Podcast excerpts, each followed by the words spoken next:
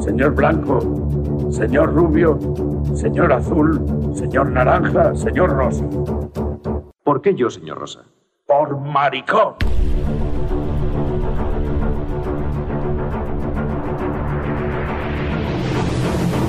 Todo era yelmo hasta que llegaron los Goodfellas del cine. Empezaré desde el principio. Hacía seis meses que no podía dormir. He visto cosas que... Pues bueno, pues vale, pues me alegro. Solo el verdadero Mesías niega su divinidad. ¡De acuerdo, soy el Mesías! ¡Lo ha dicho! ¡Es el Mesías! Vivo o muerto vendrá conmigo. donde nadie creía que había nada. Yo soy el nota, así tiene que llamarme, ¿entiende? Eh, así o su putísima o, o noti. Los tipos que duran en este negocio son los tipos que vuelan recto. Has bailado con el demonio la luz de la luna.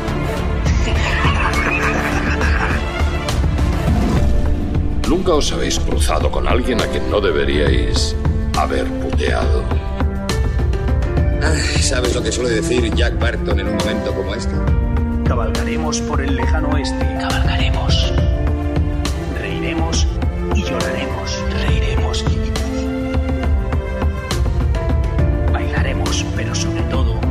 Sangraremos. ¿Te acuerdas que prometí matarte el último?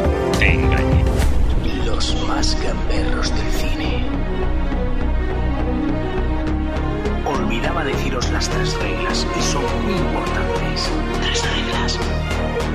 Escuchad nuestro podcast. Escuchad. Compartidlo. Compartid. Y sobre todo, no olvidéis darnos cerveza antes de empezar. Los Goodfellas del cine.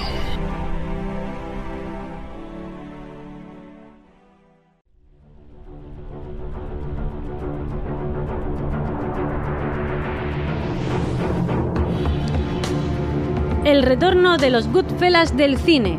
Y hoy vamos a presentar el programa desde locales de ensayo Sonido Industrial La Colonia.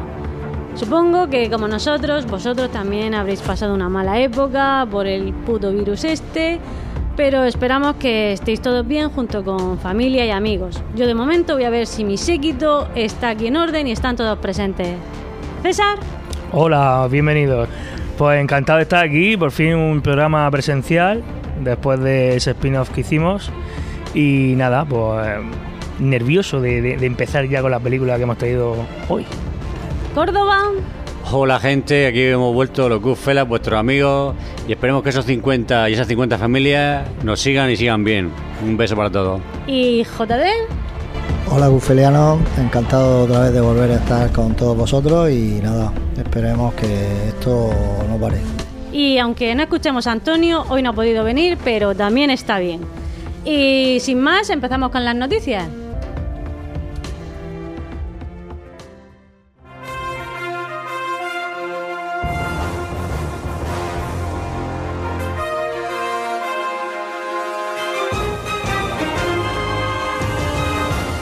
Bueno, primera noticia. Ben Stiller, el actor de comedia, ese actor tan famosísimo de comedia romántica, va a pasar nuevamente a la dirección. Y va a pasar con un proyecto llamado Rat, de un relato de Stephen King. Si me pinchan no me sacan sangre. Una adaptación de Tetris, tal cual lo habéis oído. Esta la va a protagonizar Tyron Egerton. Egerton, ¿cómo se llama? Lo podéis ver en Kissman. Y, y cuenta la historia de cómo se creó Tetris y demás. Te sigo pinchando para que no saca sangre. Atención, se confirma que va a haber un remake de Perseguido. ¡Oh no!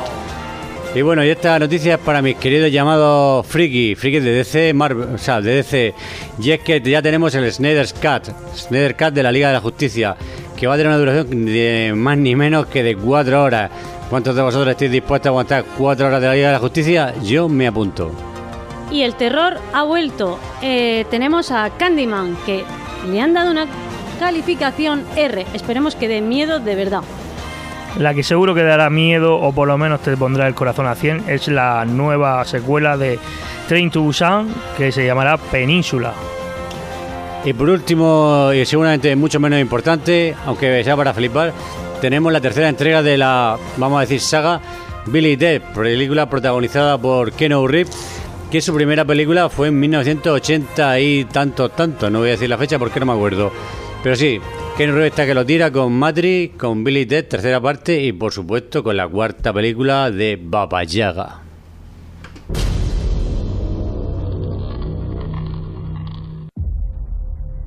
El banco le prestó a vuestra madre lo justo para que siguiera siendo pobre y poder quitarle sus tierras. Es un banco grande.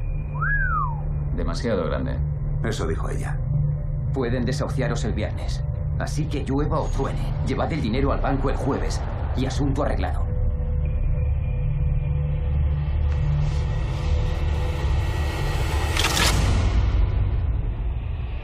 Hermanito, vamos a por esa pasta. Buenos días, amigos. ¡Abre ese cajón!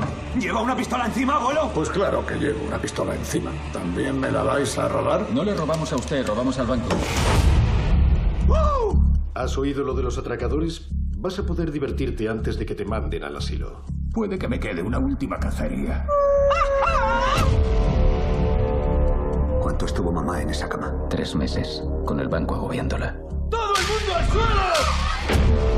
¿Llevan mucho tiempo por aquí? Lo suficiente para ver cómo robaban un banco que lleva robándome 30 años.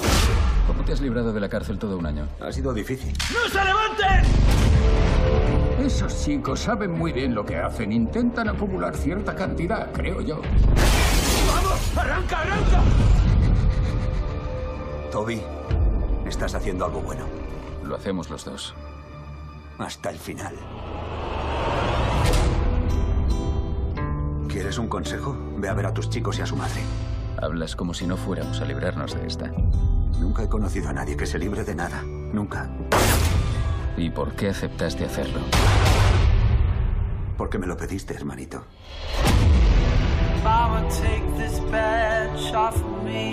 Creo que ya tengo calados esos chicos.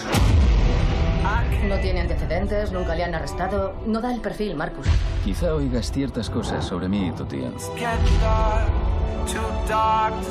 Oiga lo que oiga, no me lo creeré. No, créetelo, lo habré hecho todo. Quiero, Toby, de verdad. Yo también te quiero.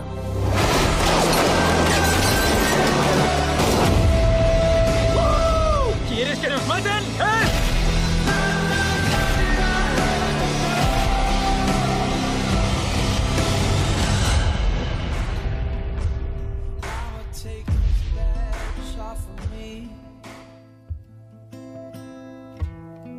I can't use it anymore.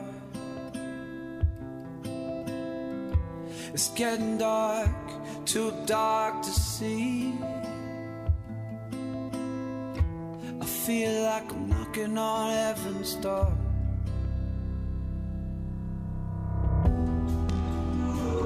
Y así es, la película elegida por nuestro querido productor es Comanchería. Y ahora, por favor, señor Córdoba, ¿sería tan amable decirnos la sinopsis? Sí, bueno, vamos a resumir en plan rápido. Esta película nos cuenta cómo dos hermanos se ven la necesidad de intentar rescatar la granja familiar que va a ser embargada por el banco, por, ya que el banco ha hecho firmar a su madre un préstamo de estado abusivo en el que se les adeuda 42 mil dólares, que se nos dice en la película. Y estos hermanos sin muchos medios que deciden pues robar, robar bancos, pero de una forma bastante inteligente. Y es robar a primera hora de la mañana, robar solamente el dinero del cajón, nunca esperar a la caja fuerte y nunca robar más de lo que se puedan llevar. Esto le hace ser muy rápido y muy eficaces. Y luego también tenemos el detalle de que ellos deciden robar al banco que le robó a su madre. De hecho veremos como hay varios personajes que les apoyan en esta pequeña cruzada que emprenden, porque no son avariciosos, ellos solamente quieren el dinero para recuperar la, la hipoteca. Y también se nos presenta un sheriff que está a punto de jubilarse, que esto siempre nos invita un poco a pensar que va a morir antes de terminar la película, porque todo el que se va a jubilar o hacer una foto de su familia va a morir. E interpretado por Jeff Bridges.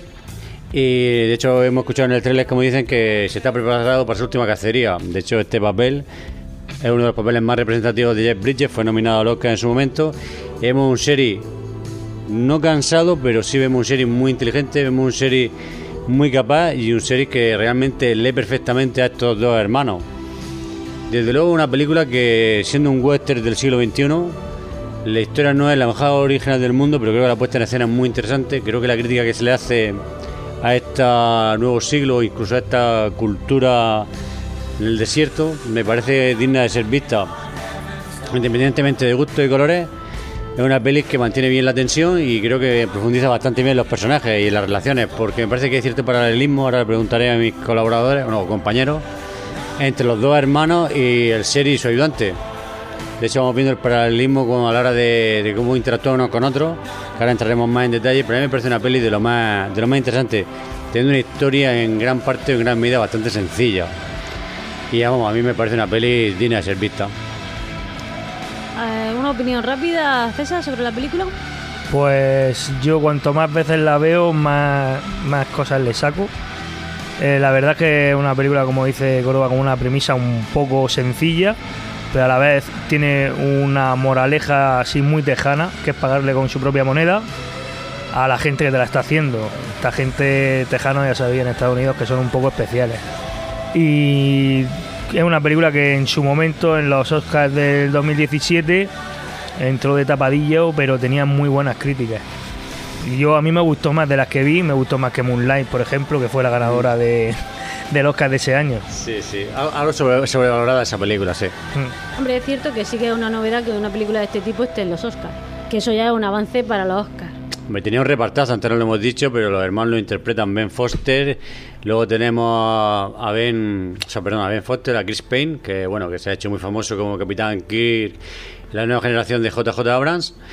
Y por supuesto tenemos a, a nuestro querido... El nota, Jeff Bridges. Jeff Bridges, que hace un papelón. A mí me parece un, un, policía diferente. Porque te encariñas con él a la vez que es un cabrón. Porque al compañero lo cose de arriba abajo, pero se nota que se quieren mucho. Bueno, ahí hablamos ya del el humor este típico Negro. tejano, que es racista, pero a la vez yo le veo que no, no lo dice en serio, no lo dice de corazón. No, de hecho, amor. ya lo vemos casi al final de la película, vemos cómo Sí, no es sí. así lo que dice. Pero vamos, es lo típico, es la- las puntillas que le mete para tener un poco de vidilla en el matrimonio este de pareja de policías que tiene. Una pareja de policías que a mí me, me recordó a Colors, por ejemplo. Un poco el rollo o Arma Letal, ¿no? Que siempre es uno que se va a jubilar y el otro... Un poco rollo, rollo Buddy Movie, o sea, lo que es el formato de ellos dos, cómo Mm. ellos van interactuando, eh, tiene, tiene mucha magia, se nota que tienen mucha química los dos actores, Mm. y yo creo que es de lo, casi de lo mejor de la película. Es lo mejor. Bueno, según parece es lo A ver, mejor. para mí la película está sobrevalorada, pero vale. Bien. Menos mal que va a hablar poco Mario, así, ¿no? Madre mía. Lo que, lo que sí que quiero decir es que nada más que empezar la película hay un traveling, ¿no? Y eh, se ve a una... Primero se ve una persona que va a fumar y ahí hay una pintada. Y ahí pone tres veces en Irak y nadie rescata gente como nosotros. Y ahí ya te dice la crítica social que hemos hablado fuera del micrófono. Esta película tiene mucha crítica social. Tiene también, como tú dices, el compañerismo, el hermanamiento entre parejas, tanto los dos hermanos que son los atracadores, como los dos que, los dos perseguidores, que es el indio y el, Y el- y sí. el- y el sheriff, bueno. Sí, son no, rangers. Son Rangers de Texas, efectivamente. A mí una cosa que me gusta mucho cuando el hermano, porque el hermano mayor ha salido de la cárcel. Y el hermano pequeño, que es, eh, que es el que organiza el tema, que ahora contaremos un poquito cómo, a qué consisten los atracos, le dice, ¿por qué te has apuntado? Dice, porque me lo has pedido, porque eres mi hermano, porque eres mi familia. O sea, no necesito más motivo ni más excusa que que me lo has pedido. O sea, no, no le pide nada más. Sale de la cárcel y nada más sale de casa. Su hermano le pide eh, atracar bancos y él, y él dice que sí. Me parece una actitud, ¿vale? Que está un poco ido, ¿no? ¿Vale? Y yo- le, y le yo creo falta, que- le falta un apretón. Y yo creo que también le gusta robar bancos, ¿eh? Sí, sí, Sí, sí, eso se deja Sí. entredicho. Yo creo que se certifica. Luego también os digo que, que esa- Bueno. esas pinceladas que le pegan a- al papel de Ben Foster, que a mí me encantan esta película, desconocía a este actor, me puse a tirar de su filmografía y tiene una filmografía bastante interesante. De películas mm, indie, independientes, bastante. Ya. La estoy buscando y es difícil de encontrar. Sí, pero bueno, vamos, quiero verla. También Sale- apareció. salen bastantes películas y... Salió con Tom Hanks no hace mucho en la película de Ángel y Demonios, por ejemplo. Sí, hombre, el millonario. El, el hombre tiene que comer y tendrá que hacer muchas cosas, pero tú te ves su, los donde hace de protagonista o coprotagonista y son películas A mí, de, me, a mí de me bajo gusta mucho. En 30 días de oscuridad sale, por ejemplo. Sí. Gran película. Esa sí o no, muy buena Eh, película. hay- Deberíamos de traerla, hay ¿verdad? una- Sí. Hay una peli Vaya, he venido ya. que creo que no habéis visto, seguro. La de, de Program, que trata de la vida de, de Lance Armstrong, del, del ciclista. Y, Ah, he visto- y el protagonista es, He visto. es Ben Foster. Es verdad, no he visto la película, pero sí he visto el trailer, me pareció ¿eh? interesante. Bastante interesante. El ciclista que con un único huevo ganó 5 tours. Porque con Siete. Siete tours. Siete Ben tours. Es que luego tenemos con dos huevos que ganó 5. Ganó No, ganó 7 dopados con dos huevos, o con uno. ¿Eso quién? Ben Foster. Ben Foster. Señores, nos Lance estamos, yendo, Armstrong. nos estamos yendo. Bueno, a lo, que, a lo que estábamos, pues yo me refiero que el, el actor Ben Foster es un tío con mucha presencia, un tío aparte que tiene una cara muy característica, un tío que se le coge enseguida, y es un tío con muchísima presencia en pantalla, ¿vale? Porque incluso estando al lado de Chris Payne, que estamos hablando de un tío súper guapo, tal, cual, no se lo come en ningún momento en pantalla. La presencia de este tío, Pero lo malo de esta película que le veo yo es que desde la primera escena que sale el susodicho, se sabe el final que va a tener. te lo es que huele. es muy obvio. Te lo hueles porque, como dice Juan Diego, que puede ser que le guste, pero también tengo una otra Mm. sensación, que sí que le gusta, pero de él, para él mismo, tengo la sensación de que se ha autoconvencido de que es lo único que sabe hacer. Mm. De hecho, también se nos cuenta la película, porque la peli tiene, tiene muchos matices. Cuando están hablando los hermanos, después de robar el primer atraco, te habla del padre. Te dice que el Ah, padre los estamos, maltrataba. ahí estamos. Mm. Las Y- pinceladas es lo que se le ve en la, en- cada vez que ves la película va sacando más Exactamente, y a mí una cosa que me gusta mucho cuando este tío, que es un tío violento, un tío... Bueno, son violentos los dos, porque eh, bueno, ahora quiero comentar una escena que también me hizo mucha gracia, pero, la mejor de la película. pero que nos dicen que él en su momento, con 12-13 años, mató a su padre. Sí, en el Que- en un granero. accidente de caza. En el granero. Que le dicen eso de un accidente de caza en el granero. Pero ahí se, las pinceladas que se ven cuando ya ves la película por segunda vez es cuando te dicen, sí, tal, mamá, cómo murió mamá, tal. Entonces él no ha estado presente porque estaba, estaba encerrado, estaba convicto. Entonces, claro, eh, él se lo va contando, yo hubiera venido, le hubiera, hubiera ordenado, ordeñado las vacas y tal. Y pues no dice, no había nada para darle de comer a las vacas, no había nada. Entonces se endeudaron con el banco. Que Sí, es a sí. lo que venimos de la película. Que el banco Pero las la pinceladas, madre. las pinceladas que da es como él es el mayor, él dio la cara por la familia, porque ese padre le pegaba a los hijos y le pegaba a la madre. Hasta que este dijo, hasta aquí hemos llegado. Y se lo cargó. Pero que esa escena mola, porque cuando está hablando con el hermano, el hermano le dice, es que no te das cuenta que al hacerle cara todavía empeoraban las cosas y el otro, sí, sí, claro que me di cuenta, por eso lo maté. Claro. O sea, eso está muy bien. Sí, sí, aparte yo creo que también le- provocaba al padre para que le pegara y no, no al hermano pequeño. Lo vemos todos los días en las noticias de la sociedad. Una mujer la están maltratando y vienes tú a rescatarla o a echarle un capote y todavía los dos se meten contigo. Eso Sí. ha pasado muchas veces. Sí, sí. Entonces la madre le, le recrimina al hijo que ha matado a su marido. Hmm. El que está enamorado, aunque le pegue está enamorado, si Bueno, no, no seguiría con él. Es lo- la típica mucho. historia. Sí. Pero bueno, las pinceladas estas, lo que te digo, que se sacan ya cuando la ves un par de veces, porque yo la primera vez que la vi, me la recomendó el abuelo, desde aquí le mandamos un saludo. Un al saludo, final- un saludo abuelo. al final no ha podido venir y, y recuerdo que me lo dijo, digo, pues, no está mal la película, estaba como María, digo, una película guay, de nuevo western crepuscular, en tiempos modernos, atracadores, pero no me decía nada más. Y ya la he visto ya tres o cuatro veces hasta en original, que lo recomiendo porque menudos hacen tacos que se marcan. Chris Pine este es un poco es el típico Brad Pitt modelo, tal, de Klein, de no sé qué, tal. Y yo lo había visto en La Hora Más Oscura o algo así, me parece que se llamaba, que es de un barco, que eres... O no, me parece que... No, estoy confundiendo. Él, él era como como un sheriff pero que va en lancha y no sé qué. Bueno, una, una película que vi y no está mal. Pero yo este tío nada más que lo conozco de, de, de la... De Star Trek, coño, No, Capitán Kirk. No, no, no. Yo Pues, eso, no, pues, eso no lo veo. La ha visto mucha gente. Sí, sí, no me deja la religión a mí. Star Wars, ni Star Trek, ni Star Trek. aparte, Chris Payne también fue el nuevo Jack Ryan, que de, de Tom Clancy. Ujú. O sea, este tío tiene una filmografía muy, muy hollywoodiense, digamos. De hecho, este es el prototipo de actor de Hollywood. Yo, yo lo conocía por Wonder Woman y ya te digo, y viste Joder. solo la 1, o sea que. Normal, la dos no la han estrenado. ah, bueno. Tenéis Pero datos. No la voy a ver, ya doy el dato. Hablando de datos, ¿tenéis datos de esos que me gustan a mí, de dinero, números y todas esas cosas? Pues ¿Premio? ¿Algo? tenemos tenemos al becario trabajando en ello. Danos 10 minutos que el becario va a traernos los papeles enseguida de presupuestos, qué costó y qué recaudó.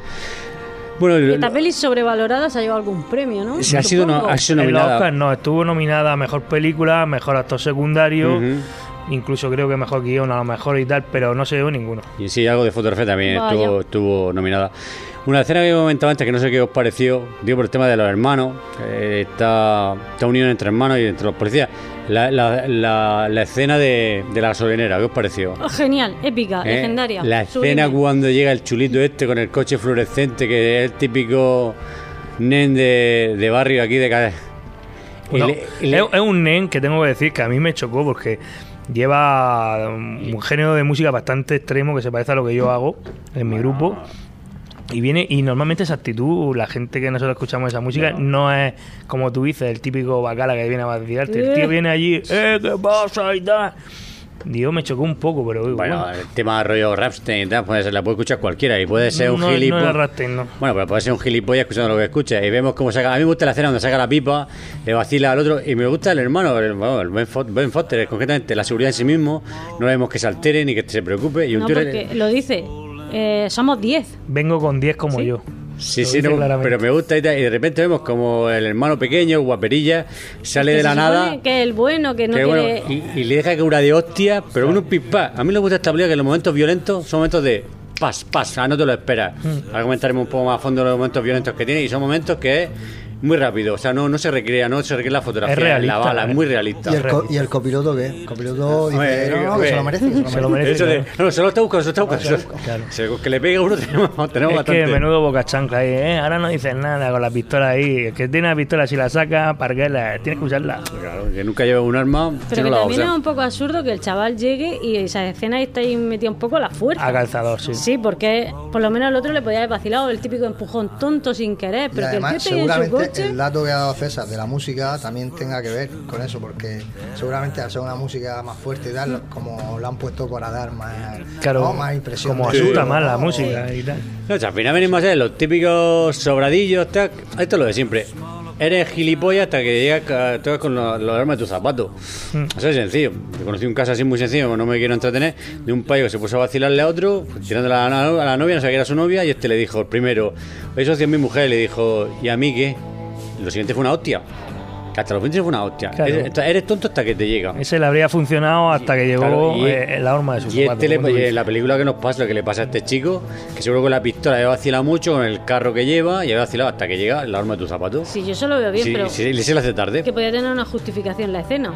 Yo creo que la justificación es eh, ese el, gilipollas. el hermanamiento, cómo, cómo se quieren en realidad. Sí, sí, pero bueno, que. Y fíjate que siempre el que pierde los estribos, el que pierde los estribos es el hermano mayor, que esta vez está, chico, vengo con 10, va calmándose, el que se va es el otro. También es un poco justificado con eso, pero vamos, que que- sí que es una, una escena Que- gratuita. Que, creo son, yo. no, que son hermanos y al final un hermano está por el otro hermano, ya está tan Claro. sencillo Sí, como sí, eso. pero tío. que hubiera pasado algo para que el subnormal del La coche hostia, eh, la hostia no pasa. De todas maneras, a mí una escena que también me gusta, me gusta bastante conforme la película avanza un poco, porque tenemos el tema de los atracos.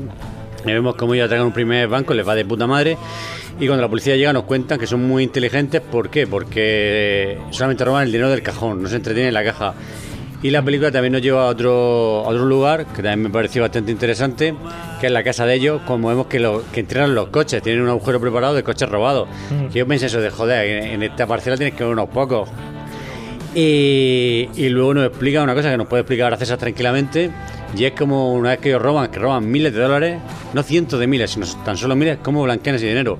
César, ¿nos explica un poco cómo blanquean ese dinero? Tú que te has quedado con la copla, que la has Sí. visto cuatro veces, Bueno, claro. explica, explícalo. Ellos van a un casino indio y lo único que hacen es entrar, cambiar el dinero que han robado por fichas y según me ha chivado aquí un amigo, ¿eh, Córdoba?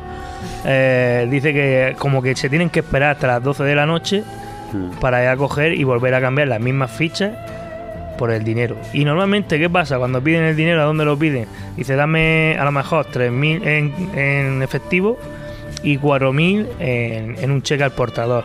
Dice, ¿de qué banco lo quiero? El mismo banco que están robando. Ujú. Que esta es la moraleja tejana. Pagarla con la misma moneda. Están robando al banco que ha endeudado su familia. Sí, de hecho sabemos que es al mismo banco porque es uno de los, mm, de, la- de los motivos que el policía este Jeff Bridges lo va persiguiendo y él se da cuenta, se da cuenta que hay una vinculación con ese banco, con esa entidad y por eso él sabe dónde van a atracar. No, pero no es por eso. ¿Por qué lo sabe? Él lo hace por descarte. Pero No, no lo hace porque solo... por descarte. Él- la verdad que esa fijación eh, sí que sí que es un poco gratuita, ahí sí que no le veo yo. Claro. Porque él va diciendo, van a por este banco. Y el, el indio le dice, el compañero, pero han atracado otro de otra sucursal, que no es del mismo Bueno, banco. sí, sí, es verdad. Y entonces dice, ya, pero iba uno solo. Y el tío está empeñado en que son siempre lo mismo. La verdad que el modo operandi es atacar ese, ese tipo de, de banco. ¿Y qué pasa? Cuando llegan la primera vez no tienen las cámaras enchufadas. Y entonces yo creo que ahí se queda con la mosca Jeff Bridges y dice, van a atacar oro más de esto, porque no, no tienen. O, sea, o atacan el segundo, creo que también. Atracan el segundo, atracan el segundo. Atacan dos en el mismo día. que ellos están atracando en el y mismo entonces día. en ninguno de los dos funciona la cámara. Y dice, ¿esto qué es? ¿Cachondeo? Y entonces ya empieza con la mosca era de la oreja. Y ya se van a desayunar y atacan ese, el hermano se le va la cabeza, que es lo que dice Juan Diego, o estábamos comentando. A, él, a él lo encerraron por, por atraco a mano armada. Entonces, él como que vuelve a sentir esa sensación de, de libertad o de, o de estar vivo y decir, bueno, Sí. eh, yo, yo he nacido para esto. Es que si una persona mm, le has dado odio, la has rechazado, al final se junta con quien no se tiene que juntar, o muchas cosas, y, Sí. y vale para eso. O si piensas que solamente vales para eso. De hecho, cuando en una escenas vemos como el hermano mayor está cargando la furgoneta, le dice, ¿qué haces? Dice, cojo mi herramienta. Y ya luego más adelante, al final de la película, vemos cuál es su herramienta, Pero bueno, ¿no? eso es excusar la maldad y ya está. No, no, por supuesto. Al final... Nos tú- estamos cogiendo un clavo ardiendo para justificar que el tío no, es un cabrón. No, si el tío es un cabrón, está claro. Y aparte que el tío yo creo que se justifica en plan de que esto es lo único que se hace. Pero a lo mejor es porque no procede a otra cosa. A lo mejor es lo más fácil. Yo, yo no lo veo tampoco, o sea, es el típico... Es un cabrón. El es hermano un- mayor. es- pero no es un negro oscuro, es, No. es un gris, tío, porque el tío solo mata cuando es necesario. O, es- Bueno. o eres tú Bueno, o soy yo. bueno, y, eh, y no, no va a nadie. Por ejemplo, intentan aprovecharse de la ingenuidad de su hermano La en el puta. casino. La, La puta, puta. Ah, esa, sí, la sí, sí, golfa. sí, Ha dicho puta una mujer, pero bueno, yo no quiero decirlo. Pero si es puta de su trabajo. Bueno, y el tío llega Es y, puta, y- puta. y la rincona. y Claro, y van a darle el palo. Ha visto un montón de fichas y dice, ¿qué va por mi hermano? No, no, no. Y va por mi hermano, que sí, que sí, que la has visto. ¿Y dónde está tu puto? No sé qué. Bum, bum, bum. Pues Y, y entonces se pone muy violento, pero con esa. Con la chica de, de la recepción. ¡Oh! da, Y empieza el tío ahí a. Es que Ah, es muy bueno. El tío, el tío tiene una gracia Le echa un de parpajo que tal. sí, le echa un Con el muy viejo guapo. igual, no le hace nada. El viejo le podía haber pegado una hostia como le pega el primero. Me gusta mucho Ben Foster. en la Él película, se sale, se sale. Hombre, la, la escena del viejo a mí me encanta, lo que hemos escuchado anteriormente cuando le dice, porque bueno, entra un trago y hay un abuelete, y le dice, ¿qué abuelo lleva un arma? Y le dice, por supuesto que llevo un arma. Y, y me parece un escena también que, que, no puedo, no, que no me lo esperaba. Es cuando salen de ese atraco, de ese tercer atraco, porque es después de haber atracado Los el hermano primeros, solo. sí, sí, Sí, exactamente. Y se ven todos los tejanos estos, cómo se le va el panchito a los cabrones y todos van armados y empiezan a disparar, pa, pa, pa, pa, pa. Y esto, hostia, esta gente. Es el cuarto, bueno, el pero cuarto. sí, sí, No, el cuarto. el El cuarto, porque el cuarto y último. No, el último, el último, Claro, verdad, verdad.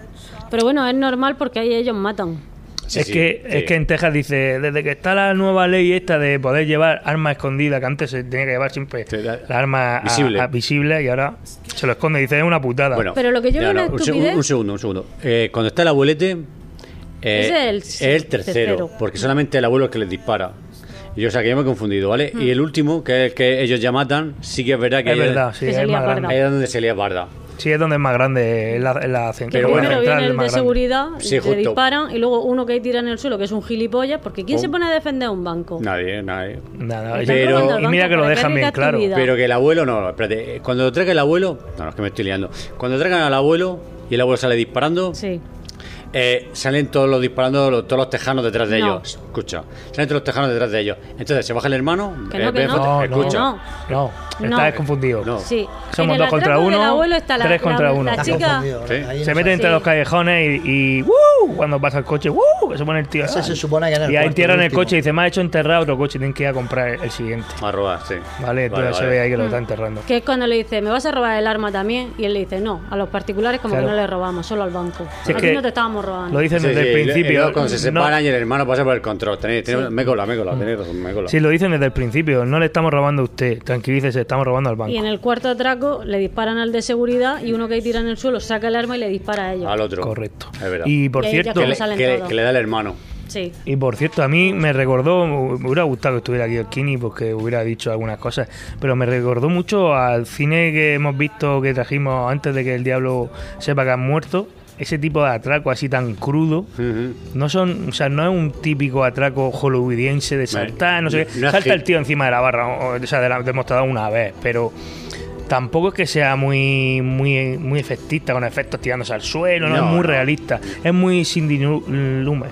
Sí. Eh, pues, yo lo vi a esa película, me recordó mucho a eso. Al final, lo que tú has dicho antes, la peli está, está llena de realismo. Tú realmente, si fuera a atracar a un banco, y estamos hablando de que uno de ellos, ¿no? de que en este caso el hermano mayor, es un profesional, se ha dedicado a esto y sabe lo que está haciendo, y aún así estamos viendo unos atracos con sus problemas, sus fallos y, y- y vemos cómo ellos sufren. Es un profesional entre comillas, porque en el primer atraco las chicas se lo dicen, en plan, tú eres nuevo en esto, no sabes lo que estás haciendo. Bueno, las chicas se vienen muy arriba, ¿eh? Sí, bueno, se las viene chicas arriba, se vienen pero- muy arriba, que se la está jugando. Yo no me la jugaría así. Esa es la- el, el típico empleado que lo da todo por la empresa. Por eso te digo, ese se viene muy arriba, que se la juega. Que por eso el hermano le insiste, dice, no va con usted. Pues la ponen en medio de la eso cuando va a entrar el, el gerente del banco. Dice, no va con usted, cálmese, no va con usted. Entonces ya cuando le, le pega la hostia al otro. Al otro, al, tío, al director en este caso. ¿Y qué me decís la escena esta cuando, bueno, porque esta película con muy poco eh, tiene matices que, que nos hace conocer a los personajes mucho mejor? ¿Qué me decís de la escena esta cuando conocemos a la familia de del hermano pequeño? Que va vemos a la mujer, vemos al hijo, que está con los columpios y le ofrece una cerveza. Esa Mm. escena, me, eso me parece un detalle curioso. Le ofrece una cerveza al hijo que es menor y el hijo le, le dice, no, soy menor. Y él le dice, muy bien, muy bien. Como se siente orgulloso que su hijo le rechazó una Pero cerveza. no, no lo dice porque es menor. Eh, él llega y Él coge dos cervezas y además él- Claro. el padre sí, no es tonto, La próxima sabe. vez me la pongo otra vez la película. Tienes que verla más veces y ya de hecho, está. es que él le dice, tú no bebes, porque el padre le dice, no quiero que seas como yo, no sigas mis pasos. Si oyes cosas sobre mí, Y, mi- y tu tío, mm, y entonces luego le dice, no bebes, y entonces el crío dice, aclárate, o sigo tus pasos o no los sigo. Sí, de hecho, creo que le contesta desde qué pasa, que si oigo cosas sobre ti, no, te, no, tengo, no debo de creerlas. Entonces es cuando le contesta, no, no, no, créetelas, créetelas todas, porque Claro. todas serán verdad. claro que te la- pero, pero eso, el chico no bebe, pero ah, el padre no es tonto y este chaval ya está empezando a beber. Mm. Pero ya le dice eso, no seas como yo, pues dice, pues no bebo. Le da piel a lo que decía Mm. María, al no seas como yo. Para mí esa escena me parece interesante porque vemos como un padre preocupado por su familia, por sus hijos, y que al final todo, él lo hace todo por la familia, por rescatar la granja de la familia, porque todo, toda la película al final lo motiva el, el robo del banco a la madre, porque se le mete en un, una deuda de 42 mil dólares, que no es tanto. De hecho, eso mismo es lo que también lo exonera a ellos de, la- de los atracos. De hecho, el caso, en este caso, al hermano. Cuando piensan que son ellos los que están atracando, les dice, ¿cómo es posible que sean ellos cuando ellos tienen una granja que está sobre un terreno que es capaz de sacar petróleo?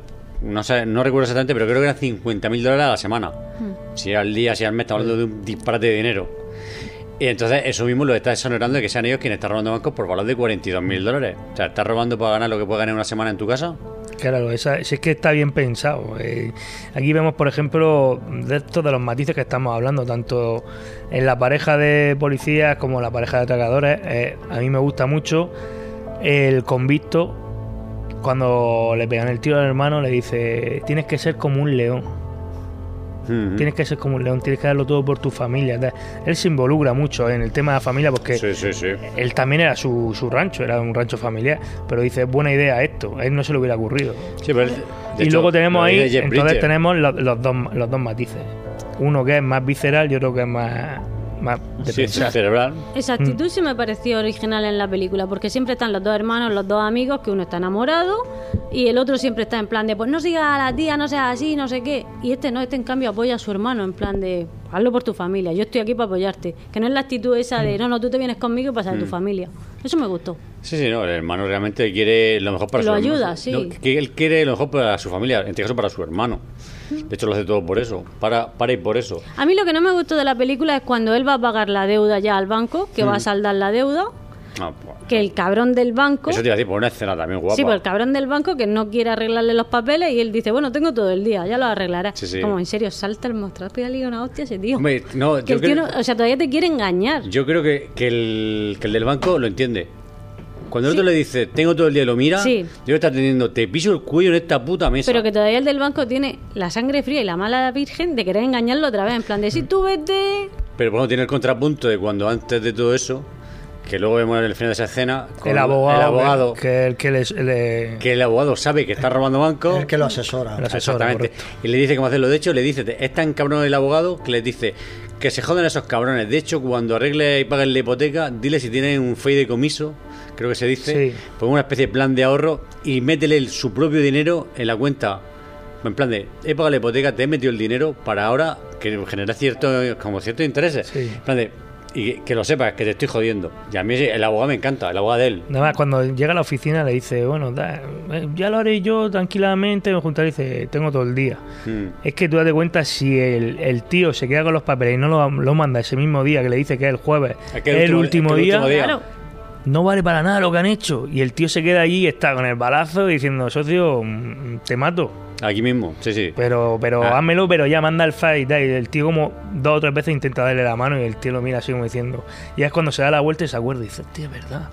¿Tiene usted fedicomiso? Sí, algo de eso. Se crea como un tipo de plan de horror. Pero a mí me gusta que como Chris Payne o sea, transmite, transmite que en un momento dado Sí. salta a la mesa y le pisa el cuello. O sea, esa Mm. sensación de.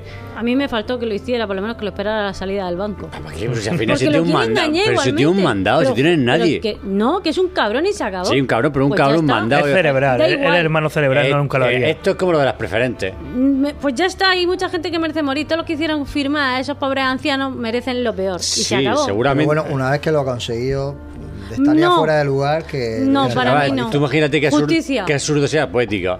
Pero que, hubiera, que absurdo hubiera sido, hubiera saltado después de que lo No, están que lo buscando. pues, esperara en la calle o algo. Levanta un poco también la sospecha, de decir, oye, ¿qué Sí. pasa aquí? Esta visceral- visceralidad con, con este, porque empieza a echar para atrás y es el hermano del atracador. Está, pues, yo lo levantaría demasiado la liebre. Luego, ¿qué os parece cuando una de las veces que entran al casino, que, que está el hermano que coge una ficha y se va? Sí. Y, dice, que te jodas, ¿sabes? y se va con la ficha. El cabrón es que es un golfera, a mí me cae de puta madre. Y el tío se va a jugar y se juega ahí al póker. Dice, nadie pierde al póker. Solo- ahí súper vacilón. Dice, solo los tontos pierden al póker, Claro. los idiotas pero solo los Y llega ahí el tío, se sienta y gana un montón de pasta. Y luego se la, se la juega con el Comanche. De aquí viene lo de la película. Es verdad. ¿Qué, qué me dices tú, Córdoba, de esto? Eso fue una, una escena que no te espera, ¿eh? Por- Escenón, escenón. Porque el Comanche, cómo se enfrenta a él. Y aparte, vemos que vamos para. Esto también nos da un dato. Y es que para jugar póker hay que ser muy bueno. O tener mucha suerte en una noche buena o ser muy bueno en matemáticas. Mm. Y esto nos da a entender que el hermano es muy visceral, pero además es muy inteligente. Porque digo que al póker no gana y no gana así. A no ser que tenga una noche de puta coña que las cartas te entren. Pero Puedes hacer un farol, pero ya toda la noche de farol no puedes. Tienes- Tienes, que saber contar las cartas, saber efectivamente. Contar las cartas y contar mucho en Ahí- matemáticas. Ahí se explica con, eh, tranquilo, no me cortes la cabellera. Vale, le- Dice, ¿eres Comanche? Y el tío, sí. Me gusta la rey de- respuesta. el rey de la, de la llanura, ¿Sabes del lo que llano, ¿no? De significa la llanura. Comanche? ¿Qué es lo que le dice? ¿Sabes lo que significa? ¿Sabes lo que significa Comanche? Enemigo mío. Ene- enemigo de todos. Un enemigo de todos. Enemigo de todos. Y dice, y dice, Entonces, eso a mí me convierte en Comanche. entonces a mí eso me convierte, porque él es enemigo de todos. Eso, eso me él es gusta. un exconvicto contra todos. Creo que he visto por ahí, no- no hay un grupo de rap, los chicos del maíz, que tienen una canción. Comanchería, y- el disco, Comanchería, disco. el disco, además. Y creo que parte de la tiene que ver con esta cena o algo de eso, creo, ¿Sí? me parece, creo que sí. Sí, sí, pues fácilmente, porque Yo son enemigos he de todos. he- he oído, Creo pero no, no me he quedado. lo que aca- acabamos de comentar lo, lo tienen. Tienen frases de, de la película seguro. Seguro, Porque a mí me suena de haberlo oído alguna vez. Bueno, ¿y qué Y- me decís? Bueno, sí, Pero sí. el título de la película de Comanchería es aquí en España. Sí. En América no es. ¿Cómo es en América, por favor? Dilo tuyo, es que no sé. Yo no, sé cómo es. Vamos a ver, Hell eh, or, or sí. high En- en water, ¿no? inglés Es sería- como entre la espada y la pared. Hell or- sería como Hell or, o High Water en inglés. El signif- viene a decir que algo así como haz lo que tengas que hacer sin importar las circunstancias. Exacto, yo ya lo tenía apuntado. Ole, muy bien. A mí me han dicho varios significados. Sí. Si queréis os No, comento. es que una uno, cosa- uno de ellos es literal, que es eh, o ardes o, o te ahogas, que es literal, vamos. Y luego eh, uno era haz lo que debes y el otro lo tengo que buscar. Otro es entre la espada y la pared. Hmm, Tiene varias... Sí. varias Y bueno, Cuenta, cuenta. y que esta peli también básicamente lo que te dice es eso, ni todos los buenos son tan buenos ni todos los malos son tan malos. Bueno, pero no hemos comentado una cosa que me parece que sería un crimen y un pega no comentar, y es la relación entre los dos policías, ¿no? El, Mm. el policía viejo tal, y la cantidad de chistes hijos de puta que le hace. Racista. Porque racista, lo cose. Lo cose. Llega un momento que el indio, porque. Lo, ah, no me gusta más, César lo comentó antes, además, como ha sido eso de. Eh, soy medio indio, soy, meji- soy medio mexicano. Soy medio- mi mitad mexicana quiere comer frijoles, a ver si tiene frijoles. Sí, le dice el otro, dice, cuando termine con tu, con tu mitad india, empezaré con tu mitad mexicana. Claro, claro, lo va metiendo ahí. Porque le que- dice el tío, le dice, sois, un po- sois una pareja un poco rara. dice, no, solo él. Le dice el indio. La otra traducción es, pase lo que pase o a, a cualquier precio. O sea, sí que tiene que ver con... Y cuando le comenta lo del deporte, lo del Sí. fútbol, le dice, Lo de los aztecas que le meten patadas a las calaveras. Dice, eso no es un deporte. Dice, un niño, un deporte no puede jugar un niño de 5 años o algo ¿qué, así. qué Al deporte fútbol europeo. ¿Qué europeo. deporte juega un niño de 5 años? Le doy la cabra. A mí también me gusta cuando. Tiene una frase en la Que le dice esto ¿eh? de. Bueno, tu pueblo es un pueblo que bebe agua ardiente, ¿no? Bebe agua de fuego. Agua de fuego, claro. Sé que, o sea, que lo llama de borracho. Claro, todos los chistes que puede. Pero vamos, el tío tiene también muy buenas salidas. Y el, y el Jeff Bridges va diciendo, ay, mira, ya vas cogiendo el tranquillo, poco a poco, Sí, tal". sí, sí. Que te- Claro. Si lo piensas realmente, lo que lo está preparando para ser su, su, su, su sucesor. Después te va a tener ese punto ácido, que sea inteligente. De hecho, vemos que, este, bueno, compañero no es ningún crío, estamos hablando de un tío de unos 40 y muchos, muchos. Pero le entra mucho al juego y aparte, este es el tipo de, te vamos a poner con este tío porque no hay quien te aguante. Claro. Además, unas veces le dice eso de, muy pocos se jubilan tan, tan mayores como tú o llegan a la jubilación. Y le dice, no puedes, a ver si por suerte y te pegan, te pegan un tiro antes. No, se lo dice, dice, tranquilo, ¿cómo era? El nombre en español era. Hostia. Alberto. No, Alberto. Dice, tranquilo, Alberto. Dice, si no estuvieras conmigo, no, dice, tú no vas a sufrir nada, porque si no estuvieras conmigo no te acercarías a menos de 10 metros de. a menos de un kilómetro de un. De un asesino, De, de un, de un- de un forajido. De un forajido, fuera, sí, ¿eh? Dice, me da pena. Dice, yo creía que eran los cowboys los que sentían pena por los indios. O sea, están todo el tiempo pim, pam, pim, pam, pim, Bueno, y picando. hablando de esto así, de acercarte a los malos y tal, ¿no os parece un poco absurda la escena? La que hemos dicho antes, que salen todos los tejanos detrás de ellos con los coches y tal. Y se baja eh, Ben Foster de la furgoneta y a pecho descubierto, a tumba abierta y se planta en medio de todos y huyen. Hostia, menudo armamento. Hombre, es que lleva Sí, un, ar- un arma militar, los otros están con, con Pero- escopeta, Sí. con rifle y esto es una, Pero- una que no para, es ta, ta, ta, ta, ta, ta, ta. Un- es, un, es un Eso- fusil de asalto, una automática. Además, Pero está te digo prohibida una esa cosa, arma. eso Y se va a quedar sin con balas. largo alcance. No, sí, pero lleva aparte, dos o tres lleva, cargadores. lleva cuatro cargadores con- de vuelta. Que tú lo ves en el lo- Porsche, que dice, ¿qué haces? Nada, preparando mi herramienta. Dice, vamos ahí, en el próximo atraco vamos ahí en dos coches. Y el tío está poniendo dos cargadores para que cuando tire uno, le das la vuelta y pones el otro. Y aparte, en el cinturón. ¿sabes? sí, aparte de- también que tener esto, mira, esa escena tú me recordaba a la sin perdón. Muchas veces no es cuestión de saber apuntado qué arma lleves, es del miedo que te den las balas. Y vemos que Ben Foster no tiene miedo. Claro. Y si tú, los que están en los coches, tienen más que miedo o más que perder, es normal que huyan. Porque te están disparando con una automática y no dejan de dispararte. Entonces tú, si estás recibiendo, se, se está recibiendo esa cantidad de balas y tienes algo que perder, digas tú, lo que tú has dicho, pero te calientas, vas con los colegas, dispara y cuando ves que tú te dices tú, ¿qué, qué hago? ¿Qué son- hago? A lo mejor son tres balas por segundo, tío. que ta, ta, ta, ta, ta, ta, No, eh, eso no para. Eso es tío. cope fuego que te cae. Estamos Eso hablando. no, no para y, Debe ser una automática, y aparte de largo alcance que llega más lejos que ellos con los rifles. Ah, mira, estamos hablando de un, de un arma que en Estados Unidos está prohibida. Vale, entonces me Porque ha gustado la escena. En Estados Unidos esa arma, está, ese tipo de armas está encapada. De hecho, solamente pueden dispararse en, en disparo disparo o en ráfagas cortas de tres, de tres disparos. Ese tipo de armas que están, digamos, no están capadas, que disparan así, están prohibidas. Y están prohibidas en Estados Unidos, al loro. Por cierto, eh, uno de los matices que vi, no sé si os habéis dado cuenta, antes del último atraco, Seguramente no. cuando están tomando cerveza y ya se ven los dos hermanos jugando. Entonces son escenas gratuitas para que empatices la amistad y el hermanamiento que tienen los dos. Son muy buenas. A mí me ponía melancólico, tío. Es más que la escena que se ponen ellos a jugar entre ellos como al pillado. Al, Cuando está atardeciendo, está atardeciendo y están como jugando al pillado, que te tumbo, que te tiro, que Está te... jugando. Y luego se ve al día siguiente, que ahí es cuando ves que el, el personaje de Ben Foster le ha pasado chunga. Porque ese tío le han violado en la cárcel, pero varias veces.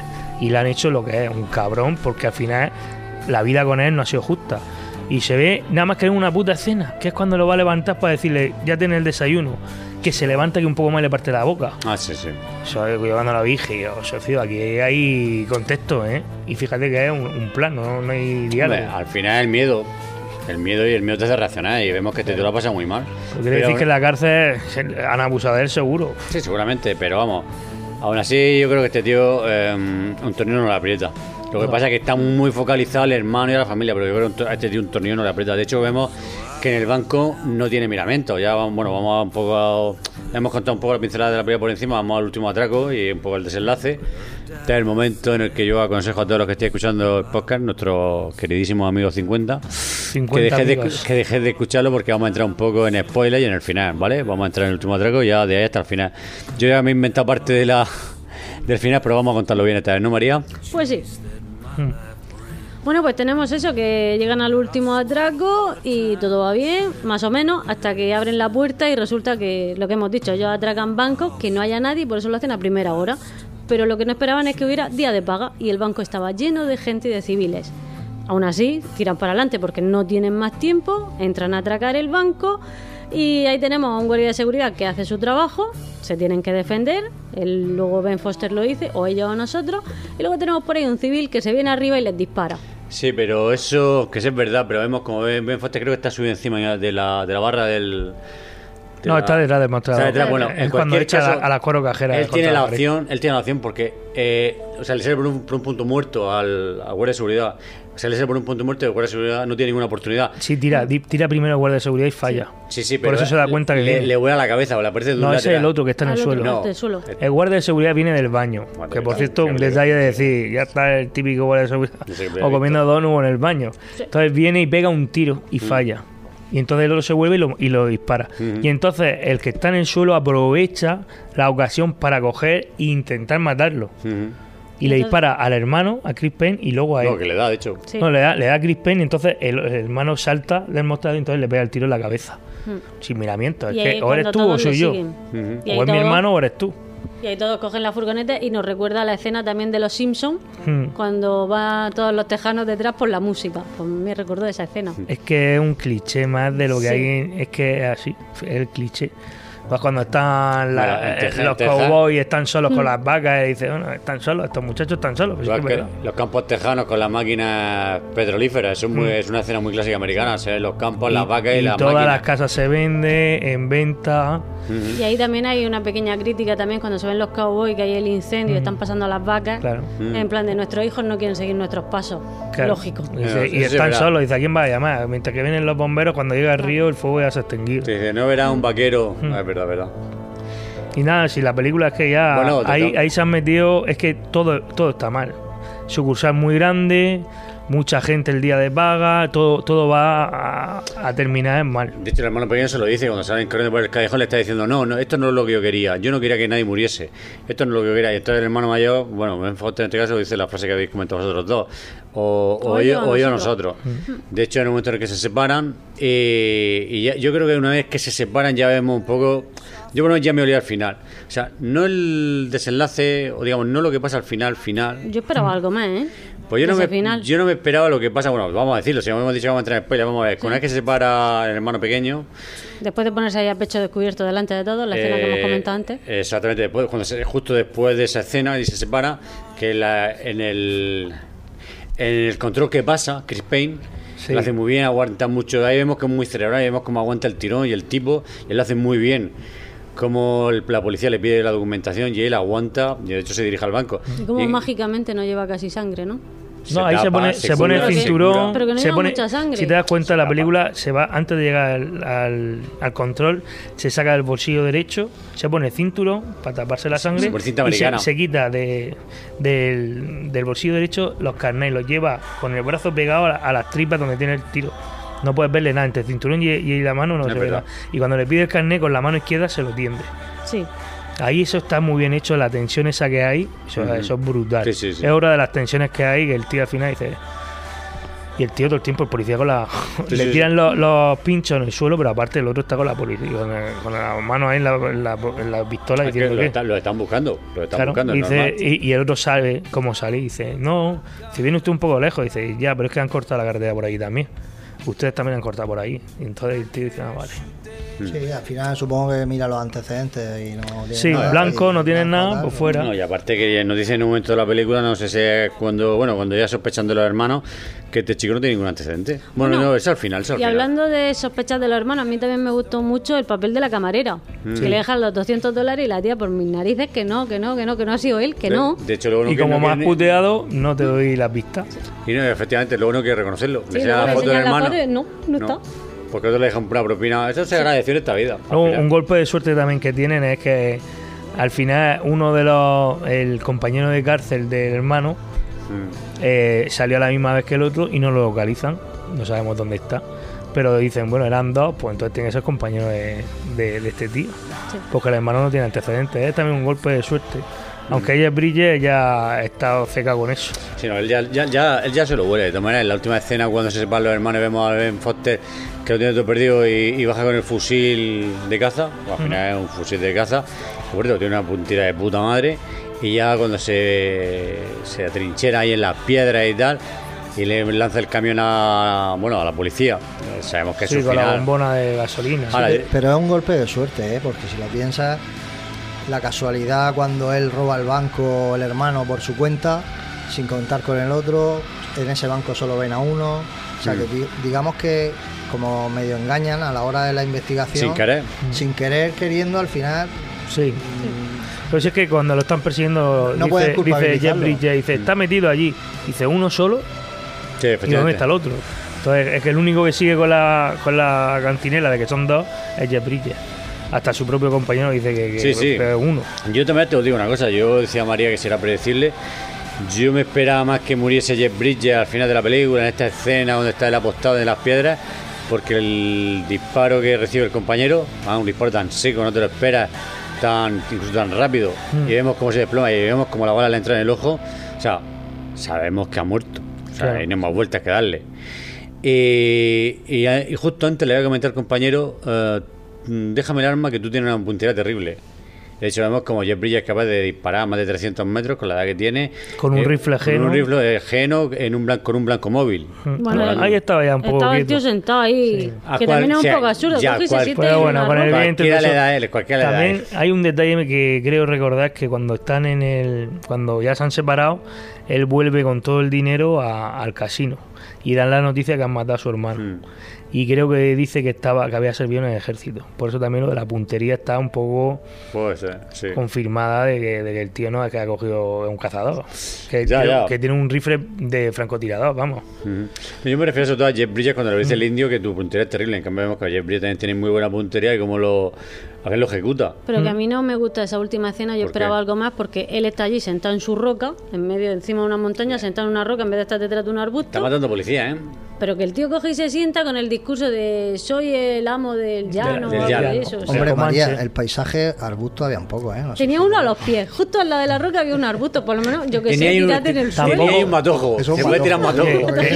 Yo te digo que en el matojo, en el matojo ese, Ben Foster es pequeñico y cabe.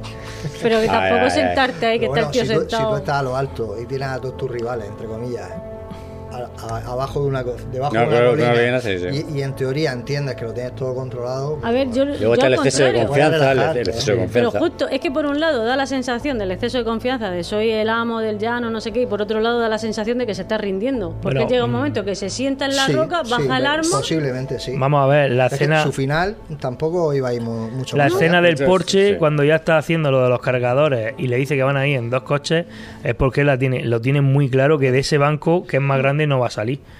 Está y la va a liar. y la-. Porque y la yo lleva- creo que él quiere darle la oportunidad al hermano. O sea, él sabe que la oportunidad de que salga bien. Bueno, una Está cosa, dispuesto a sacrificarse por el hermano. Una- cosa clara- Depende de que él se sacrifique. una cosa clara que se ha visto millones de películas y esto no, es- no es una, un exceso una cosa diferente. Es cuando coge y dice, tú vete para acá, que yo me voy para acá, ¿no? Pero ya, se- ya está diciendo el tío, a mí no me van a coger vivo. Sí, sí. A mí ya no me vuelven a encerrar. Eso sí se ha visto en muchas películas. Entonces, prefiero morir a que me encierren. Eso Pero- sí se ha Claro, visto y entonces el tío se echa la manta a la cabeza y dice, pues para la cabra, ¿para dónde va? Para el monte. Sí. Pero a mí el papel del hermano me parece un poco flojo. ¿Cuál? De Ben Foster hacia el hermano me parece muy bien porque lo protege mucho, se entrega al 100%, pero el hermano hacia él un poco menos. Es como, no hagas gilipolleces, ¿eh? Pero No, porque también lo culpa al principio de la película cuando dice tú no abandonaste, eh, joder, hermano pequeño, no, él no, no ve las cosas exactamente igual.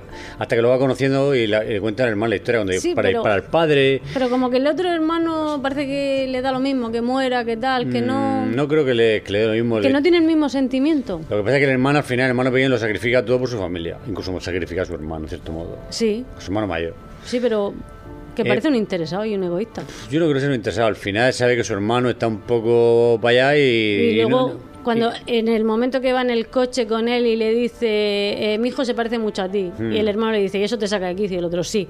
Ahí por lo menos podía haber tenido Eso un... le pasa mucho, le pero pasa, yo qué le sé. pasa a tu madre, a tu primo. Sí, pero podía haber tenido ahí un comentario bonito hacia el hermano o algo. Bueno, en plan de, bueno, sí. Yo creo que también hay un poco de resquemor por el tema de quedarse él solo con la granja, cuidar a la madre en cáncer terminal, etc. etc. escúchame. Y, y bueno, aquí vamos a ir terminando ya la película, ¿no? Si os parece. Pues sí. Sí, sí. Si queréis podemos dar alguna pequeña pincelada, alguna Eh, curiosidad. cuando ya por ahí. da, da la vuelta a Jeff Bridges, lo que tú dices al final, con un rifle ajeno, se carga al hermano. Bueno. Un detalle ahí, por ejemplo, cuando mata al hermano, habéis dado cuenta que hay unas especies de cascabel al lado de la roca donde estaba él. No, no.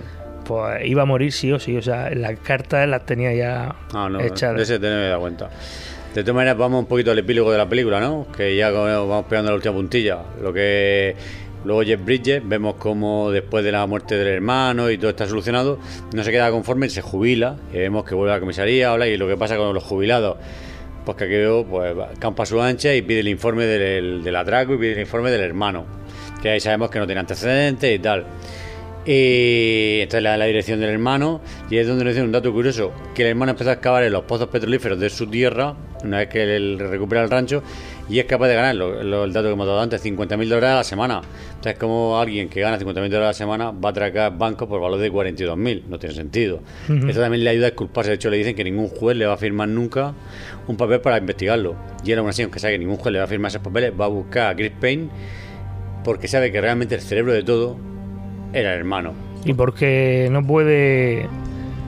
No puede tampoco. El, el mismo banco es donde tiene fe y comiso. No va a echarle a un cliente que, que tiene su dinero que lo puede quitar. Y mucho dinero además, ahora. Pero bueno, a mí lo que no me parece bien de esa escena es que por un lado eh, Jeff Bridges se empecina en que eres malo, que él no sepa la verdad de por lo que lo han hecho. Él quiere saber que por qué ha muerto su compañero al final. Claro, vale, a eso voy. Que por un lado él no sabe por qué lo han hecho, en plan de que es bueno, lo ha hecho por un motivo justificado. Entonces eso no lo sabe, no se entera. Y por otro lado, él dice que eres un asesino porque por culpa tuya mi compañero ha muerto. Entonces, si él no sabe por qué lo han hecho, lo más normal es que quiera justicia por su compañero. Pero a eso voy. Seguramente si su compañero no hubiera muerto, imagínate que hubieran matado al hermano en la colina aquella y su compañero hubiera sido vivo, ¿no crees que a lo mejor ni siquiera hubieran ido a buscar al hermano, a Chris Payne en este caso? Lo hubieran dejado en plan de, oye, pues con la tuya, ven tus cojones, ore por ti. Pero que Jeff Bridges va a buscarlo porque murió su compañero y le dice, mi compañero ha muerto por tu culpa. Y y el otro le dice, yo, yo nunca he matado a nadie. Dice, tú lo empezaste todo y por tu culpa ha muerto mi compañero. Vale, pero porque el entonces- plan es tuyo. Pero en ese caso debería buscar venganza y pegarle un tiro. Bueno, va un poquito a eso, ¿eh? Sí, va eso, pero no, al final no hace nada, Bueno, ni una cosa ni la otra. bueno. Ni lo entiende, ni se cobra Sí, venganza. sí lo entiende, me parece la gran familia. Intenta un poco, no, no justificar, a lo mejor intentar saber o comprender que, aunque sabe que ha sido él, pero bueno, no sé tampoco lo que espera, ¿no? fin- Pero yo supongo que el- en el cara a cara confirmar lo que él, lo Sí, que él sabe y sí, exactamente. lo que él piensa. Y yo creo que también va un poco a buscarlo en plan de que sepas que no Que me lo sé, engañes. que sé. Exactamente. Que sepas que lo sé. Porque ellos se citan un poco y se desafían a quedar más adelante en casa, de hecho, Mm. del- de Jeff Bridges. Y no creo que Chris vamos, yo quiero pensar que eh, una vez que tiene una casa con esa cantidad de dinero, la familia recupera la familia, no te va a jugar que te pide un tiro. Pero sí va en plan de que sepas que lo sé, que sepas que no me ha engañado. No a desafiarlo, pero sí a, a desenmascararlo personalmente. O a nivel personal, mejor dicho. Bueno, y, el, pues no, no me gusta. y el otro Chris vemos que en un momento dado, eh, con el arma, porque en Estados Unidos todos conocemos la ley de la... Entonces, en mi casa, te mato. Exactamente, esto es la, esto es la segunda, enmen- la, enm- la segunda enmienda. Mm. Esto se dice que todo americano tiene derecho a defender su propiedad y a su familia con un arma si fuera necesario. Entonces, si tú estás en mi propiedad, yo no tengo que justificar nada para pegarte un tiro. Así de sencillo. Vemos como Chris Payne eh, tira hacia atrás los, los gatillos de la escopeta y no hubiera tenido ningún, ningún problema en dispararle. Eh, Sí, pero lo- yo lo que digo es que a, mm, que a mí me parece bonito cómo termina lo que tú dices, María, porque al fin y al cabo mm, lo saben y Sí, queda pero- bien que lo sepan. Sí, pero a mí me Y- falta y que empatice. ya, bueno. Empatice con él, con él. Empatizar. Claro, ¿cómo? porque Pero él sí- realmente no ha matado a tu compañero, vale Pero- que le echan la culpa, pero entiende por el motivo que lo ha hecho que los malos son los banqueros. No, pero si él lo entiende, lo que pasa es que al final piensa eso de matar a mi compañero, tú has sido por mi compañero y yo voy a. Y ni siquiera va a dispararle porque no vemos que Jeff Bridges vaya armado. Si yo voy a Por matarte. eso entonces lo veo una tontería, porque por un lado no vas a empatizar con él ni a entender sus motivos, y por otro lado tampoco lo vas a matar porque ha matado a tu amigo, a tu compañero. es que no entonces, mata a ¿qué nadie, pero lo que hemos comentado Juan Diego y yo, al final para que sepas que lo sé. Ya, ya estoy aquí. Menos mal. Había hablado de, de ese duelo al sol Sí, en, estaba- el- en el Sí. porche. Estaba hablando de eso. Es increíble, la mano ahí en el gatillo y tal. Y le dice una cosa muy importante. Dice, si quiere, pase a verme, tengo una casa en el pueblo. Le puedo dar esa paz que está buscando. Dice, a lo mejor te la doy yo a ti. Que el otro Se- también se- es más chulo que un 8. Se desafían, se desafían, es verdad. Pero vamos, yo creo que es un final bastante redondo, la historia que nos están contando tampoco. No creo que la peli nos invite a un duelo al sol, en plan tiroteo. No creo que invite a eso, pero sí tiene un final como medio abierto. En plan de, a mí creo que es el final que, que esta película busca o necesita. A, en mi entender, no creo que necesite más. Yo creo que la película está bien clara, la hemos destripado bien, ¿no? Sí, yo Yo, para mí, es una película de un 7 y medio. Siete, siete, pues arriba. Bueno, un cinco y medio, si eso. y sin más, la dejamos aquí. No esperábamos menos, María. Ya lo sé yo. Pero bueno, porque tampoco me ha ofrecido nada nuevo ni nada original. O sea, nada. Matices, matices. Sí, ya está. Y lo dejamos aquí y nos vamos con nuestra siguiente sección, que viene siendo Videoclub con B.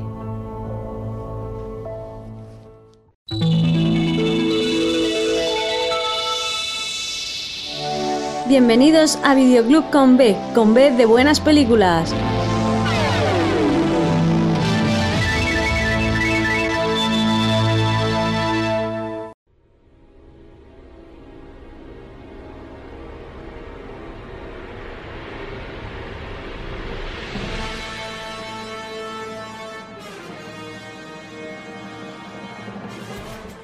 Muy buenas, felianos. Aquí vuestro amigo César.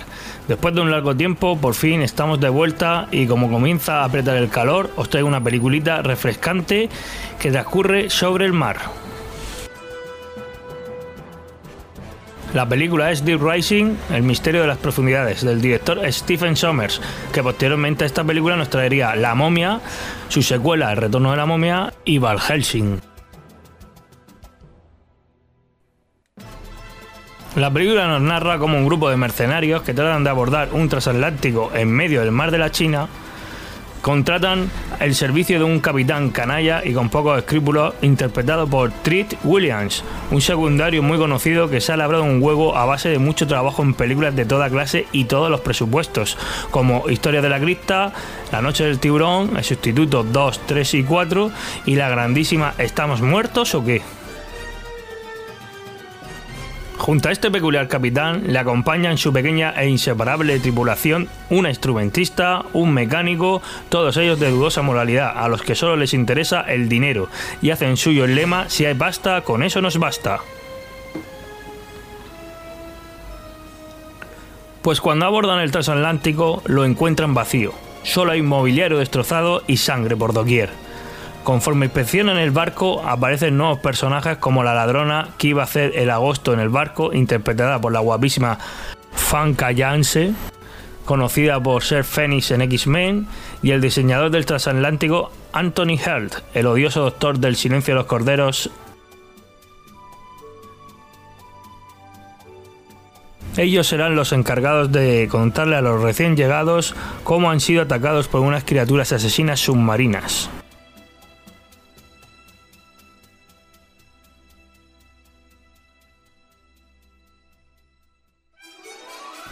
La película tiene un ritmo muy ágil que no decae en ningún momento. Está lleno de gags ingeniosos que resaltan la triunfal personalidad chulesca del capitán, que recuerda una mezcla de Han Solo y Serpiente Pilskin.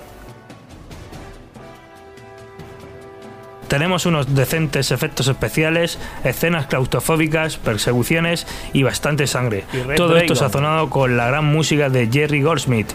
¿Qué más podemos pedir? Ni qué decir que esta película fue un absoluto fracaso en taquilla, aunque como todas las películas de culto remontaría en el videoclub. Y a día de hoy tiene muchos fans incondicionales, a los cuales me sumo desde ya, porque no se hacen películas como esta, señores. Os la recomiendo encarecidamente, una película divertida que hará pasar un buen rato en el sofá. Y nada más amigos, nos vemos en el próximo videoclub con B.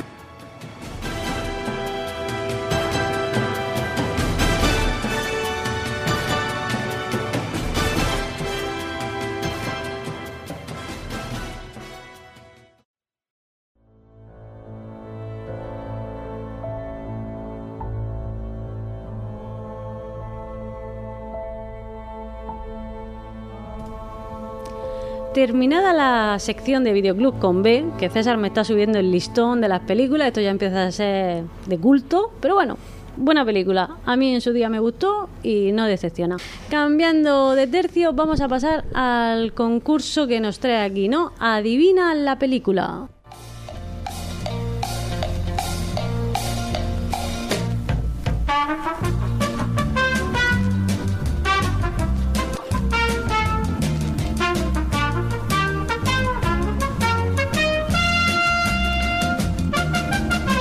Adivina la película.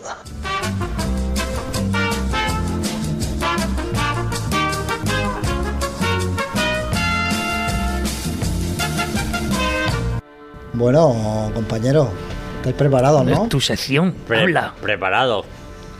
Bueno, pues ya sabéis las reglas, lo que tenéis que hacer y lo único son 30, 40 segundos, no interrumpir la música, por favor.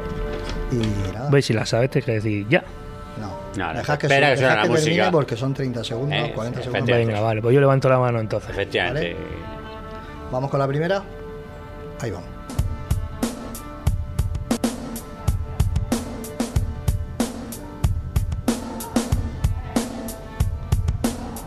Ya sé, ya sé la que. Pues levanta la mano. Yo sé la que.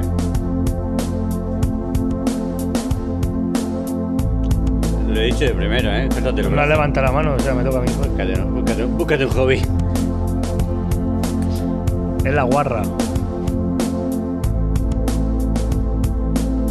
Esto es móvil. Ah, no, no. ¿En serio?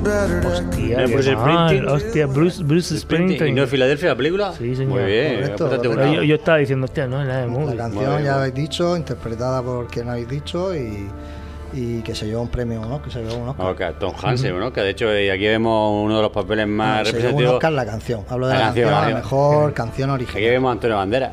Sí, de los papeles más importantes que hizo los primeros de Hollywood. Vamos a por la segunda. Estaba, que era la playa, tío. Estaba con movie y se me ha metido y no sé. Yo que esta, esta En los teclados, es que los tecladicos, eso, eso no es muy eh, Bruce Springsteen, pero bueno. Yo que esta se la tengo muy Bruce Springsteen en rock and roll, tío. ¿Qué cojones? Y estoy oyendo el teclado y estaba ahí con el ritmo ese y digo, esto, esto es movie.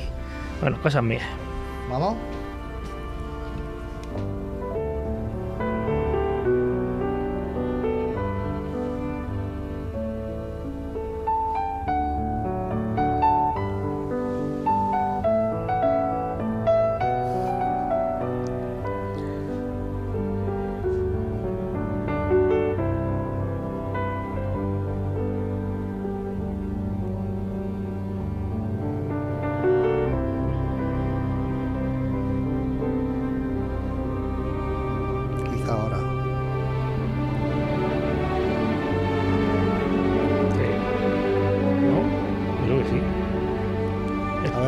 Que Leyenda de pasión. no- Correcto. Ah, digo, la he visto bastantes veces. Muy bien, Pero, muy tío, bien. no ayuda nada la, la música esa de fondo. Para los que tenemos oído musical, tío, ayuda muy poco.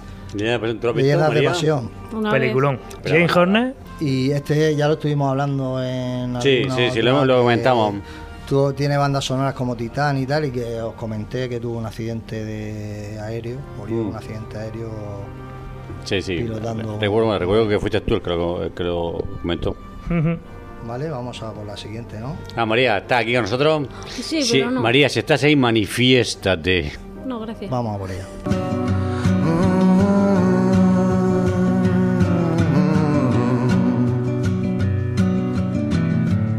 It's a mystery to me.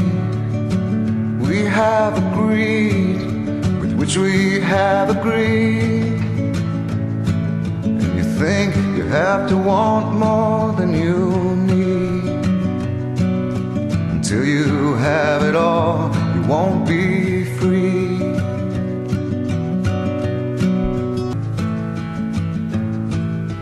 Without me.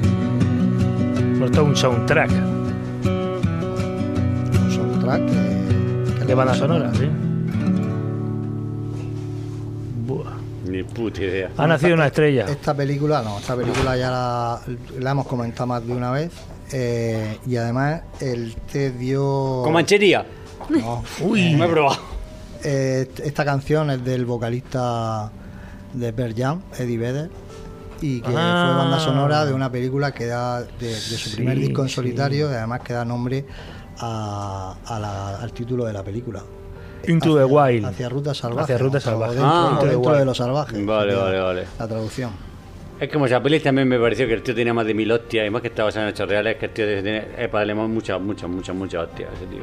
Bueno, Esa peli me, me, un mosqueo y me parece interesante la historia, pero esa peli el tío merece no, que le, se muere una puta infección, tío tiene un futuro súper brillante por Eh, eh, delante. que yo no la tengo vista. No te Pues quemes, no la te veas. No te quemes. Vale, y vamos a por la cuarta. venga, Dale. Dale. Ya se la que. Requiem. He levantado yo primero la mano, ¿eh? María. Sí, esta sí. Eso de la falta por una que me sé. Ah, pues no, ahora dice que es eh, El Señor de los Anillos, El Retorno del Rey. Toma, la utilizaron también. Retorno en el reino. ¿No es El Retorno del Rey? Las dos torres. Las dos torres. De todas maneras la han utilizado para muchas pelis. Sí, Eso sí. creo que también para. Soy leyenda, el código da Vinci, mogollón de anuncios. Todas maneras, esta, peli, esta canción de Revento fue en Requiem por un sueño. Sí, bueno, de todas maneras esto eh, me parece que son dos piezas que las juntó, le cambió el tempo, no sé, o sea, no es un arreglo de, de dos piezas juntas. Con la no ayuda es- de un cuarteto de cuerda y tal. Y, No, ni, ni idea. eh, aparte de los violines, también me- mete entremezcla de, de electrónica. y todo, Bueno, o sea, di, di quién es el compositor. el composi- Es que no pone, pone Clint Marshall, pero Clint es un Mansell, antiguo vocalista es, de es- rock. Clint Mansell, que tenemos uno de, la- de los audios que tenemos de estos de agosto cuando hacemos vacaciones y ponemos bandas sonoras. El último de Clint Mansell. Vale, Muy vamos, bien. Vamos a por la última. Vamos. La última. Venga, desempate que gano.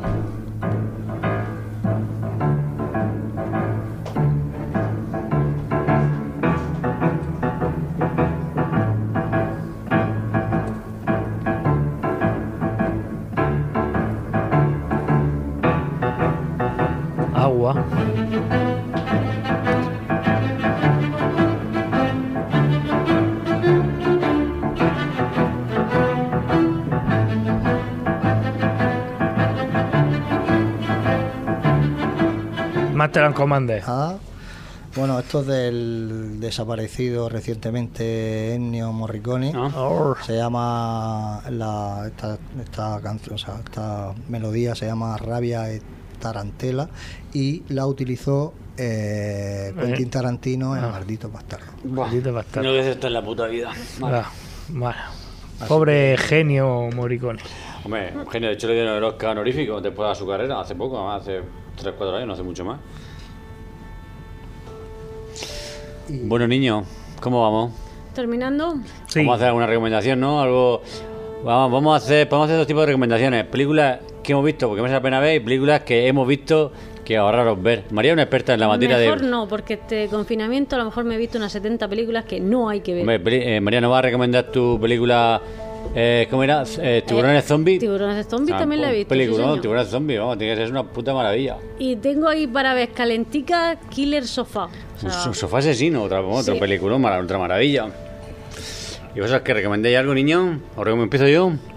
Yo, da, la última ¿La de? Spike Lee, Da Five Bloods. Va, pues le han pegado poca leña a esa película. Buah, le han dado hasta, hasta, hasta Pues a, mí, a mí me ha gustado, la ¿Sí? verdad que es un poco larga, me recuerda a, a la hora 25 también de Spike Lee. Pero bueno, si te gusta ese, esa película, te tiene que gustar esta Pues también. le han dado, le han dado mucha cera a esa película. No, yo no la he visto, ¿vale? No, no estoy opinando porque no la he visto. Yo te digo que he leído las críticas y le dan mucha, mucha cera. Que Y, no, es- y no, no recomiendo Passengers, que no es la última esta que vimos. Ah, no es, la, no es la de Chris Pratt y la guapísima Jennifer Lawrence. Sí, no es esa, es otra. Y es de un accidente de avión y está dirigida por Rodrigo García y no la recomiendo No porque, bueno, atención, spoiler. No, no lo voy a decir. Bueno, No, no lo yo no la recomiendo. Bueno, pues yo recomiendo una película que es un poco extraña, que se llama Guns to Akimbo, basada en un manga y protagonizada por también un actor que ha venido varias veces al programa, como es Daniel Radcliffe. Esto si estuviera aquí el Radcliffe. abuelo, Radcliffe. Aquí pronunciamos todo igual el inglés que el japonés. Y una peli bastante interesante, donde nos cuenta como un perdedor Básicamente, de repente, por una circunstancia ajena a su persona, se amanece con dos pistolas taladradas a la mano. Mm. De hecho, atornilladas a la mano y no se las puede quitar. Y bueno, y las circunstancias un poco lo sobrepasan porque se ha envuelto en un videojuego o un canal de YouTube, mejor dicho, donde solamente puede quedar una peli muy dinámica, muy rápida, muchísima acción, muy bien llevada, una fotografía bastante interesante, una peli, eso, que, No. merece, que merece mucho la pena. Y película que no recomiendo, pues... El oxígeno no me llega a la cabeza. Es que voy a dejar a María que recomiende algo y ahora os digo que no, que no es, ¿vale? Es que estoy ahora mismo, me pilla en modo pensar. Bueno, pues yo voy a recomendar una película española que si veis las notas que dan por internet no es muy buena, pero yo le di un 7 y es La Hermandad, que la protagoniza Lidia Bosch. Y si os tengo que decir películas que no... ¿No has dicho Belén Rueda antes? Ya, pero ahora es Lidia. ¿Vale? Las confunde. Sí. Y si es películas que no tenéis que ver, pues tengo un montón, yo qué sé, por ejemplo. Todas las demás. Pues sí, porque tengo El Secreto, tengo Cautivos, tengo. El Sacrificio... No, es así. El Sacrificio de un Ciervo Sagrado, Howl, Aullido... Pues es que hay muchas que no veáis. Bueno, pues yo sé la que voy a recomendar que no veáis. De hecho, la pusieron hace poco en televisión. Y se llama Eden Lake. María, ¿os lo he dicho bien? Sí. Eden Lake. Que de hecho tiene como protagonista Michael Fassbender. a Michael Fassbender. Eso es una película de culto del terror, ¿eh? Sí, pues no me gustó nada. Y la chica se ha hecho muy famosa con la película de Sherlock Holmes como la mujer de Watson, ¿vale? Eh, unos papeles donde más se le ha visto. Y la película fue una cagada, una metida, no me gustó. Me recuerda un poco la última casa a la izquierda, ¿vale? Sí, poco ese va, palo, sí. Vamos a ese palo. Pero la peli tiene mucho potencial para el desarrollo, o sea, para el final que tiene. Y no, no me gustó. Al final y en medio, que es absurdo. Que es absurdo, absurdo. No me gustó nada. A mí me gustó, tiene mala hostia. No, Sí, pero Rosa, o sea, mm, tiene mala hostia y tiene buenas intenciones, pero Sí. es absurda. podría estar muy bien, porque que la chica se quede Si mirando no nos vamos a poner de acuerdo. A mí los Córdoba me da igual. Habiendo días enteros, ¿para qué quiero medios días? Anda y búscate un hobby. Eso voy a hacer. Bueno, pues esas son mis recomendaciones y no recomendaciones. Juan Diego, ¿tiene algo por ahí? No. Pues, Pues, seguimos, entonces, María. Nada, yo me voy ya. Pues señores, yo también voy a ir recogiendo el chiringuito. No sé si César va a querer, porque no- os lo queréis o no lo queréis. La próxima película la elige César. Yo vivo en un puto bucle de temporada, pero bueno. Sí, me toca a mí por fin. Por fin, ¿qué, por- qué por fin? Pues claro que me toca a mí. Llevo seis meses diciendo que voy a elegir una película Pero y tengo que- dos y no elegí ninguna. Yo no tengo la culpa del coronavirus ni nada de eso. Vamos a ver, esta nueva temporada ¿Seguro? el productor es Juan Diego. Es raro. Y bueno, eh, os digo ya cuál va a ser la próxima. Sí, sí. Sí, nos Dios, sí, sí, estoy deseando verla. Mr. River o River, como queráis. Peliculón. Película, esa sí me gusta, ahí no voy a criticar. Va- vamos, Venga. bueno, vamos a verlo. Esa No, no- esa- esa sí. el ¿Será que- la primera que no has criticado? Creo que sí. El que critique, el que critique esa película es que una de dos, no tiene ni puta idea de cine, no tiene ni puta idea de cine. No, o sea, tengo tengo ganas. Iba a traerme Sleepers, que también es un rollo así más rollero, pero es demasiado Sí. más rollera. Sí. Ah, no, esta no, esta mata a una chica, la piel le pega. Esta no, está bien, esta está mejor. ver, Esta está mejor. La otra sufre mucha más gente. Esta sale en En Nueva fin, York, es muy venga, bonita. a lo que vamos, ronda de despidos, que nos vamos. Pues nada, nos vemos en el próximo programa. Esperemos ser más de cuatro. Y que nos reunamos toda la familia, que el coronavirus vaya a tomar por culo de una puta vez, nos dejen vivir la vida en la nueva realidad, no la nueva subnormalidad esta que nos anda. Sí. Bueno, niños, yo solo os deseo, amigos y hermanos, que os cuidéis, que os cuidéis mucho, que podéis volver a escucharnos. Y lo he dicho, César, no seas gilipollas y cuidaros. Un abrazo. Chao. Darle like si os gusta y recomendarlo a vuestras amistades. Nos queremos.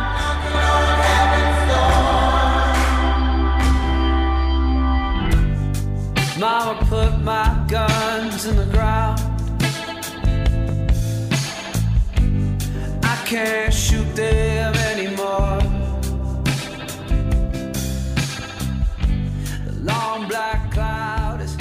and I